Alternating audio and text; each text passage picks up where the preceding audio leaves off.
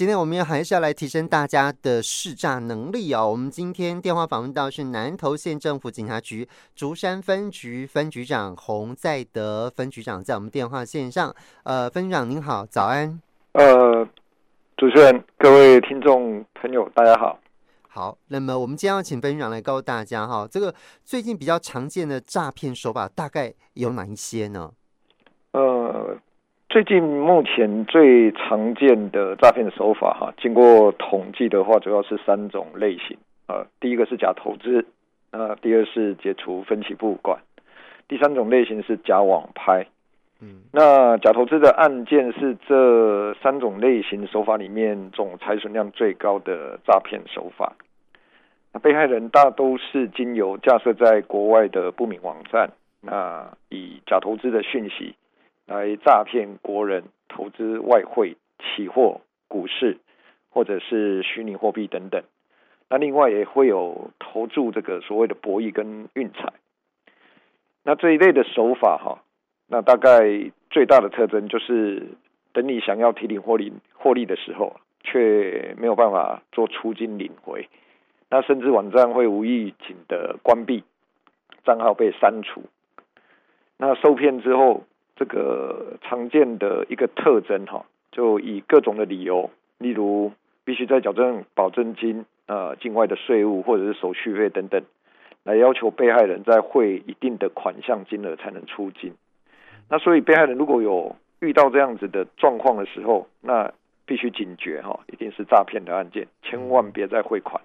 应该尽快的来报案哈，来做一些相关的一些查处跟处理。是好，所以假投资的案件是最多的哦。好，那另外刚刚我们有提到说有解除分期付款，有假网拍，对不对？对。好，那这两种又是什么样的手法呢？呃，这两种手法大概跟电商以及现在的网络呃购物或者是网络金流有相关的一个关系哈。那这些衍生出来的网络购物的一些手法，诈骗集团大概。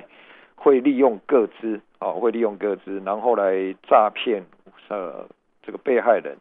那来进行所谓的分期付款，甚至于开立设立假的这个网络拍卖的网站，嗯，然后贴上一些虚构的一些呃产品，是。那来吸引以低价来吸引这个被害人进行所谓的购买的一个动作，那等到被害人将这个相关的货款汇出去之后，却往往不是收不到这个货物，不然就是收到非呃你购买跟这个认知上面的一个货物，然后就衍生出相关的一些诈骗的一个犯罪。OK，好，等一下我们再来详细谈这三种类型哈。那不过往往我们其实呃这个呃受害者哈被骗的时候，其实那个时候你真的不知道你被骗，所以你才容易被骗嘛，对不对？是。好，所以有没有什么方法，就是我们如果遇到的时候，我们有可以一个警觉，有没有什么一个方式是可以去因应，然后判断，然后避免的？呃，最主要的一个。这个口诀哈，主要还是一听二挂三查证哈。那所谓的一听，其实就是，呃，当我们的民众听众接听到这一类的电话的时候，那听清楚电话里面的内容，是否有几个呃诈骗的关键字，比如说我要你去 ATM 解除分期付款，比如说你的账户涉及了刑案，必须要提供监管，又比如说你的个资被冒用。那另外，交友的网站、网络的游戏网站要你去购买游戏点数等等。其实如果有听到这几个关键字，那心里面应该就有要有所警觉。那所谓的恶挂，就是麻烦的这个接听到这个诈骗电话之后，那听完之后将电话立即挂上，那也不要再让歹徒继续去操控你的情绪。那三查证，就是麻烦听众。快播一六五的反诈骗专线进行查证的动作，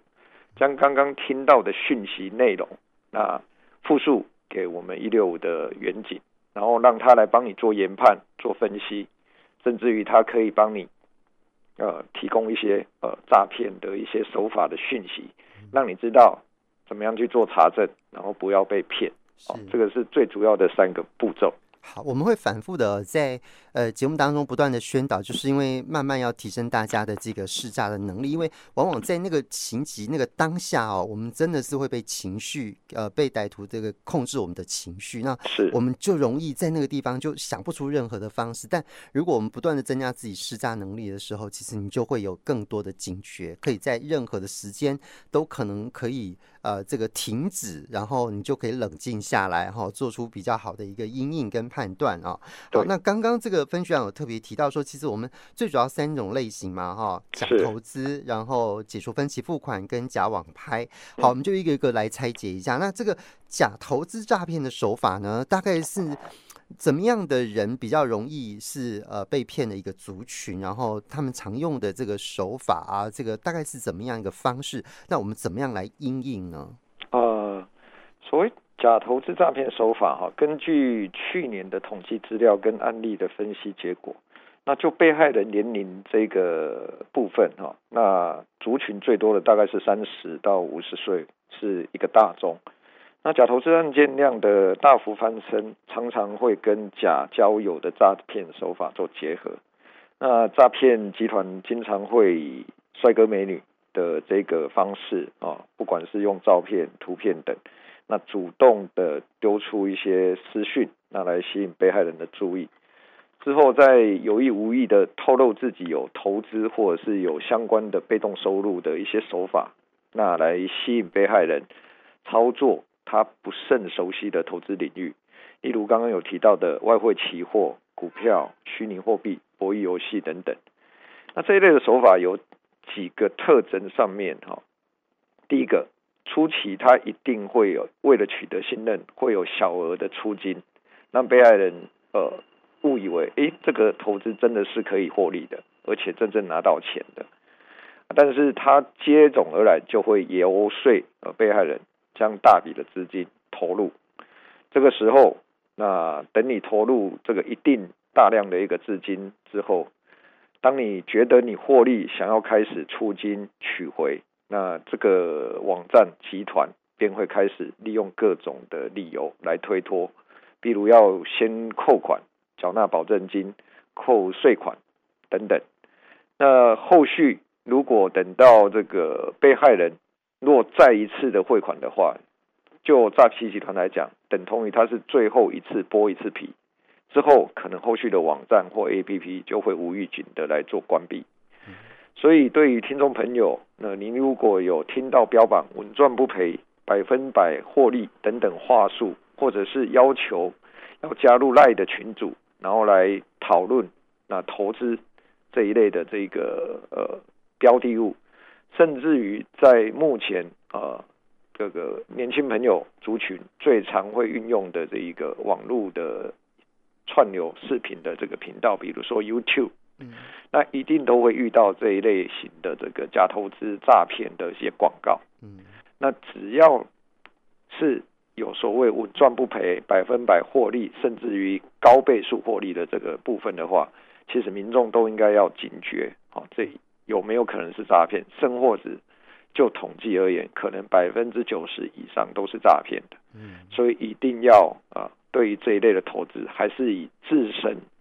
能够了解。的投资标的，然后去做投资，才能够避免血汗钱有去无回。好，这个是有关于假投资哦，假投资其实是最多最多的哈，金额最大哈，然后也被骗人其实真的是很多。好，而且不管这个年龄族群啦哈，这其实都有机会啊。那刚非常特别提到说，三十到五十岁这个区间大概是呃需要为事业打拼，然后希望能够呃累积更多财富的这个族群，好，大概是最多被骗的哈。今天九四五会客室啊，我们今天电话访问到南投县政府警察局竹山分局分局长洪在德，跟我们来谈一谈，好，提升大家的这个识诈的能力哦。当然，我们认识了这个诈骗的手法之后，你就可以更加的去了解，诶，诈骗集团怎么骗你的？那我们怎么样在这个他骗你的过程里面，如何能够去因应跟防范，然后提高警觉啊、好，那刚刚呃分享有提到说，其实最常见的是三种呃诈骗类型，呃，包含是假投资、呃解除分期付款跟假网拍。那我们刚刚已经谈过这个假投资的这个手法，那接下来这个解除分期付款呢，这样的诈骗类型又是一个什么样的状况呢？分局长，好，解除分期付款，根据去年的案例统计，哈，那受害的族群大概就是落在四十岁以下，那以这个高中跟这个大学这个阶段的族群会最多哦。那诈骗集团主要会以非法的方式先获取民众的交易个资，哦，交易个资，然后再冒充这个客服人员，那按图索骥打电话向消费者来进行行骗，呃，不外乎会扬称订单出错，导致重复扣款，或者是呃货物的这个订购有问题。款项的出的入金出货有问题，然后要求被害人配合来操作所谓的解除分期付款的这个状况啊。那解除分期付款的关键字其实就两样：ATM 操作 ATM 解除分期付款。所以一般的民众听众，呃，你只要接获这个所谓的电话，那客服人员跟您。讲到最后，呃，提到了麻烦您到 ATM 去操作解除分期付款。那这样子的这个关键字有出现的时候，它百分之一百是诈骗的，好、哦，百分之一百是诈骗。嗯，所以在这边提出呼吁，呃，听众朋友在使用任何的电子商务服务的时候，那麻烦要建立起各自的一个风险观念。嗯，另外在接到陌生来电的时候，切勿因为对方。说得出自己那过往的交易资料，然后就完全的去相信。应该牢记，ATM 绝对绝对绝对没有办法进行解除设定分期付款的这个功能。其实，呃，平常 ATM 的使用应该是目前社会大众这个等于生活的日常一般。你去。ATM 提款、汇款等等这些操作的过程里面，其实工作的选项点选的项目绝对不会有一个项目叫解除分期付款。好，所以这个是呃最重要的一个关键。好，那所以陌生人来电要求操作 ATM，其实基本上就是一定是诈骗电话。是。好，其实我觉得这个现在的诈骗类型的手法啊，这不外乎都是跟网络有关系啦。哈。好，就借利用这个社群媒体的这个呃发达，然后来运用哈，变成是一个很方便诈骗的手法。所以像我们第三种假网拍哈这样的一个诈骗，这个又是一个什么样的状况呢？呃，根据一六五的反诈骗咨询专线的统计哈，那。第三种类型，呃，第三多类型的这个诈骗哈，就属于假网拍的这个部分哈。那假网拍的受害者一样哈，还是以年轻的族群为主，因为网络的使用以及电子商务的使用啊，大概是以年轻族群为大众。那受害者一样是四十岁以下为最多哈。那其中。就各个呃商务网络的通路跟管道来做统计，又以脸书购物的诈骗居多。在此特别提醒啊，那喜爱网购，呃，当然网购有它的便利性。那因为网购没有实体店面，所以它也是一个诈骗最大的一个呃受害的平台哈。那务必慎选那个商誉良好的正规的购物平台。然后使用平台本身提供的安全交易机制，绝对不要透过脸书、赖等社群平台去私底下去做交易哈。那尤其脸书跟赖常常会有所谓的一页式的广告。那这一些一页式广告，除了标榜商品的这个品质以外，那它最重要的诱导这个被害人会去点选。跟去购买的一个最重要的一个呃诱因，大概就是低价，啊低价。听众朋友一定要相信一句话：一分钱一分货，哈，不可能用过于市价低于低的价格去买到一些精品，甚至于一些三 C 的产品，哈，这些往往都是诈骗集团利用人性的弱点，然后来这个诱导民众去进入他诈骗的一个局，哈。另外，歹徒也会经常盗用民众的脸书、IG 的账号来张贴一些诈骗的购物讯息，那或者是利用脸书或 IG 上的好友哦，假扮这个好友盗取这些好友的账号，然后来跟这些被害人做私讯联络哦。那利用团购或者是好康盗取博的这一种呃手法，然后来利用话术啊来诈骗这些被害人。那听众朋友如果有接到类似呃，比如说好友亲友的讯息，然后有发布网络贴文分享购物物的相关资讯的时候，那希望能够再多一份查证啊，多一份查证，也就是。呃，亲自不管是致电，或是利用其他的通讯管道，来跟这一些贴文的好友或亲友做确认，避免沦为诈骗的一个肥羊。另外，如果你收到了诈骗的包裹的时候，哈，民众如果收到诈骗包裹的时候，麻烦将几个证据保全的动作做好，哈，包括呃这个货运单上面清楚的拍照，然后货运的。这个货物的一个状况哈，拍照。另外，在到警察机关去做报案的时候，那将所谓的这个货运单啊等等相关的资料，以及在赖或者是脸书上的一些资料进行截图，然后再将这些资料啊在报案的时候，那呃一并的交由这个警察机关来做后续的一个查证跟处理。那像物流公司申请退货、退款等等哈，但因为目前哈有介于之前呃这一个不管是境外或者是网购诈骗的一个猖獗，那已经有相关的一些行政法令啊，针对物流公司哈能够担负起相关的一些责任，所以呃有些物流公司针对于这一些货物诈骗，那也可以进行相关的一个申请退货跟退款。那代收的通路如果尚未拨款给这一个诈骗的卖家的时候，那消费者将商品寄回物流公司以后，大约啊会在一定的期限里面就会收到了退款哈。